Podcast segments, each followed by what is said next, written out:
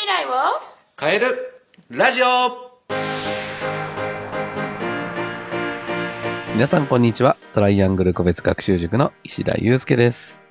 こんにちは、インタビュアーの山口智子です。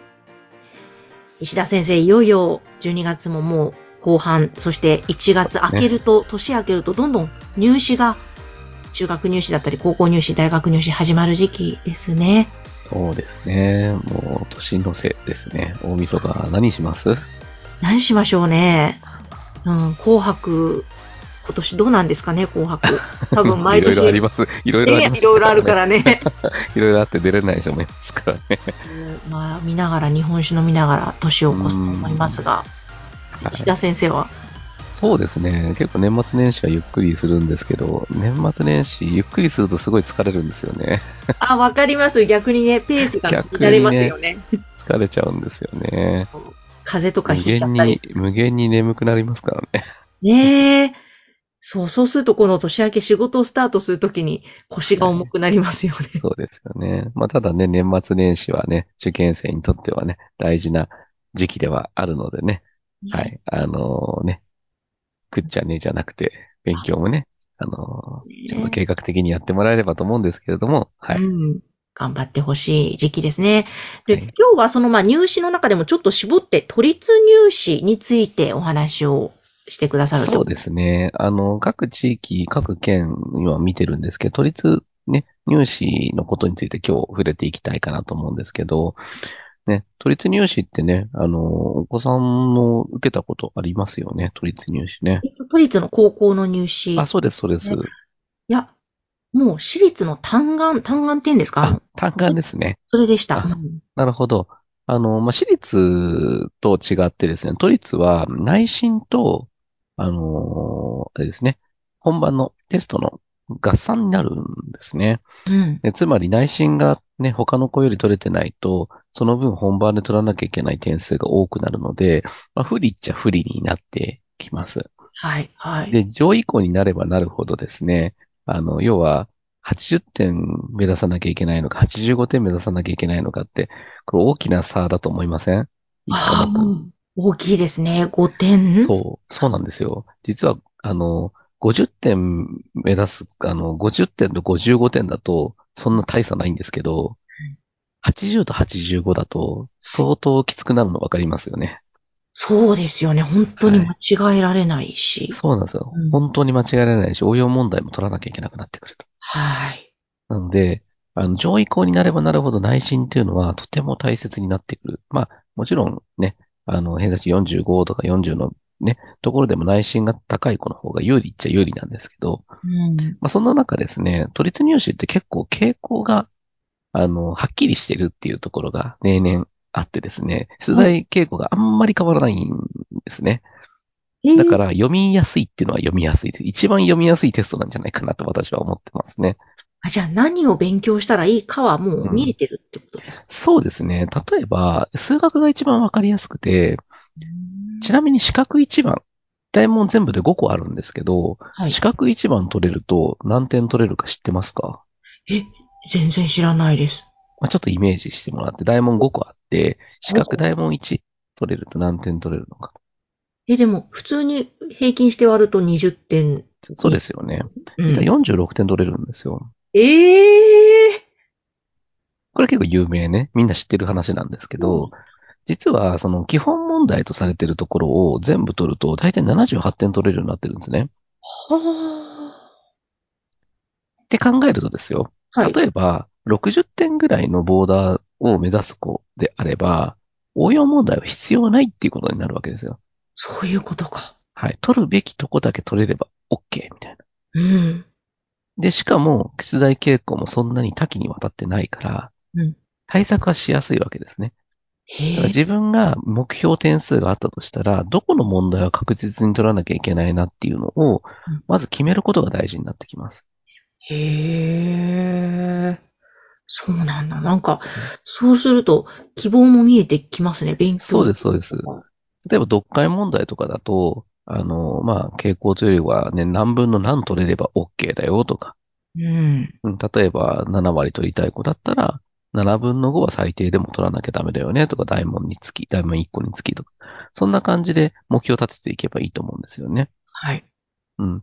だから自分がどこの部分を取れて、取れば合格できるのかっていうのを、しっかりこう見定める必要性があるっていうことなんですね。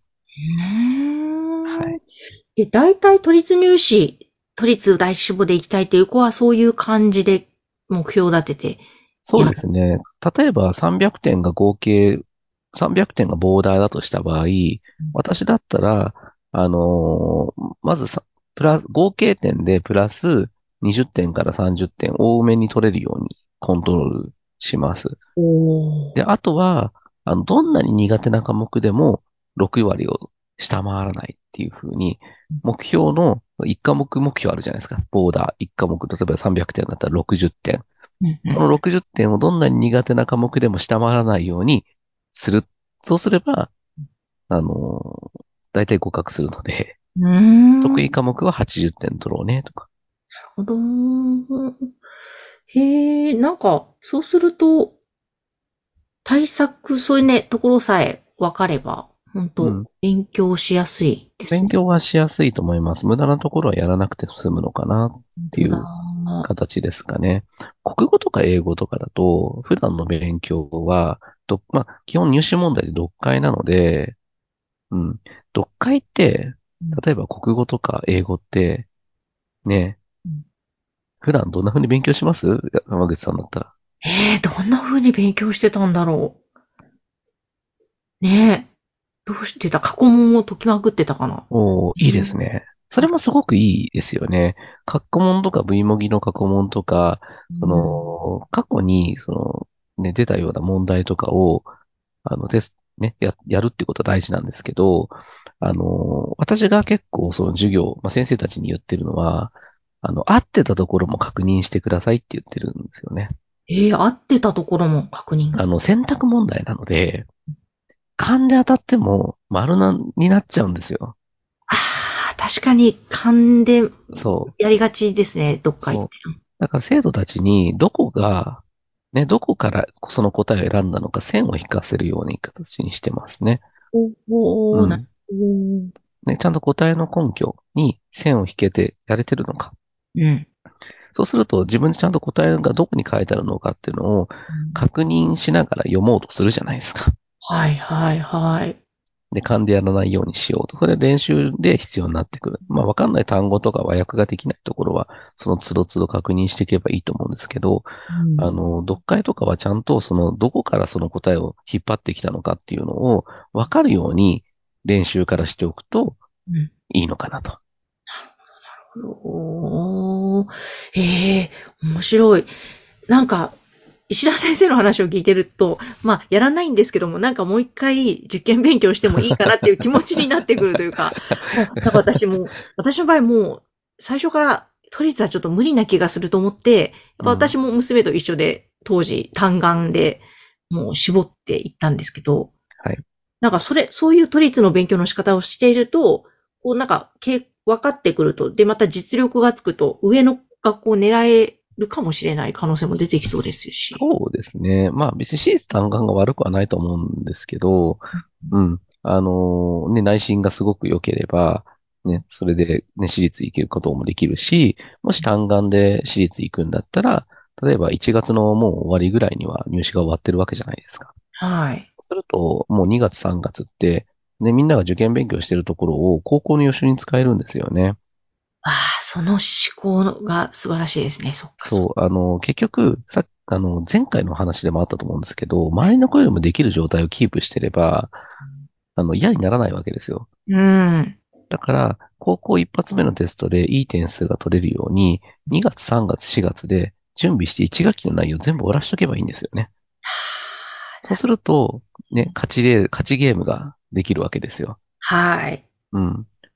だから、まあ、その都立入試においても、ねうん、あの、例えば、まあ3年生のね、よく俗に言うのは3年生のいね、夏休みは1、2年生の復習とかって言うじゃないですか。うん。うんで、も、本当は3年の春とか、3年とか2年の春かな ?2 年の3学期の春とか、2年の夏休みとか冬休みとかって復習できるいい機会、期間なんですよね。はい。はい。うん。だから1年後の、あの、入試で過去問を取る、解くっていう時期を考えたときに、うんもう1年ぐらい前から入試受験生として勉強していっておくってことが大事になってきます。特に、ね、上位校を目指すとかってなったの、なるんであれば、もう3年生の、ね、1学期にはね、うん3年生の1学期、まあ3年生に入るぐらいには3年生の内容全部終わってるとかね。うん。でそういう子もいるんですよね。うん。うちの通ってるね、あの、生徒さんの一人で、ね、山山口さんも知ってらっしゃるこのさ方のお子さんなんかはもう、はい。3年生の1学期の4月に数学、数学全部終わってましたからね。へえ。であと1年全部入試対策。理科社会も、もう6月ぐらいまでには、うん。1、2年生の復習全部終わってる状態を作って、もう過去問を解くみたいな形の状態を夏休み以降作っていくってことをしましたんで、そのどこを目指すかによっても、その勉強の計画って変わってくるんですけど、うんうんまあ一般的に都立入試とかだと、ね、あのー目標点があって、それに対してどこを解いていけばいいのかっていうのが決まってくるからうん、勉強のしやすさとしては勉すごくしやすいかなと思いますね。うん、本当ですね。わあ、いや、でもすごいな。そうか。やっぱり。語り尽くせない。もねの。すごい科目、一科目ごとで喋って、あの、行くと結構なボリューミーな話になっていくので、うん。ねえじゃあちょっと詳しいこと聞きたい方は、トライアングル国立学習塾にすね、あの、もう、みっちり教えますんで。ね、ぜひぜひ、塾をお勧めいたします。本当に。あの、このホームページ、番組の概要欄に掲載しているので、まずはね、お気軽にお問い合わせください。はい。ということで、都立入試で点数を取るコツ。まあ、またいつかぜひ、今度は1科目ずつ、そうですね。コーナーも設けていただけたら嬉しいですね。わかりました。どうも、石田先生ありがとうございました。はい、ありがとうございました。